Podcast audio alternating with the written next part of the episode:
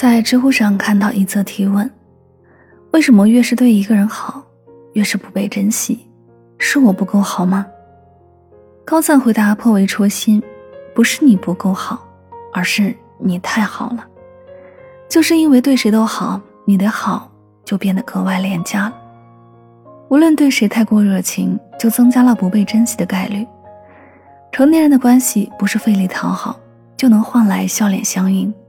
也不是掏心掏肺就能换来感激不尽，姿态过低，脾气太好，受伤的只会是自己。永远记住，在任何关系里，不要做一个廉价的人。付出过了头，别人就会习以为常，得不到感谢不说，还可能被人家拿出画柄。把别人的事太放心上，可能换来的只有冷漠和怨怼。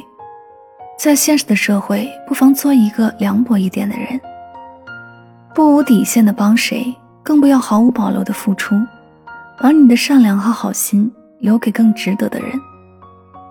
武志红说：“当别人感知到你是一个不好惹的人，你反而容易得到尊重，最后也容易收获好的关系。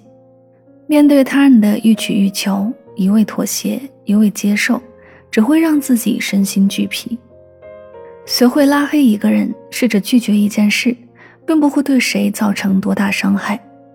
当你硬起心肠，变得不好惹时，世界反而会对你温柔以待。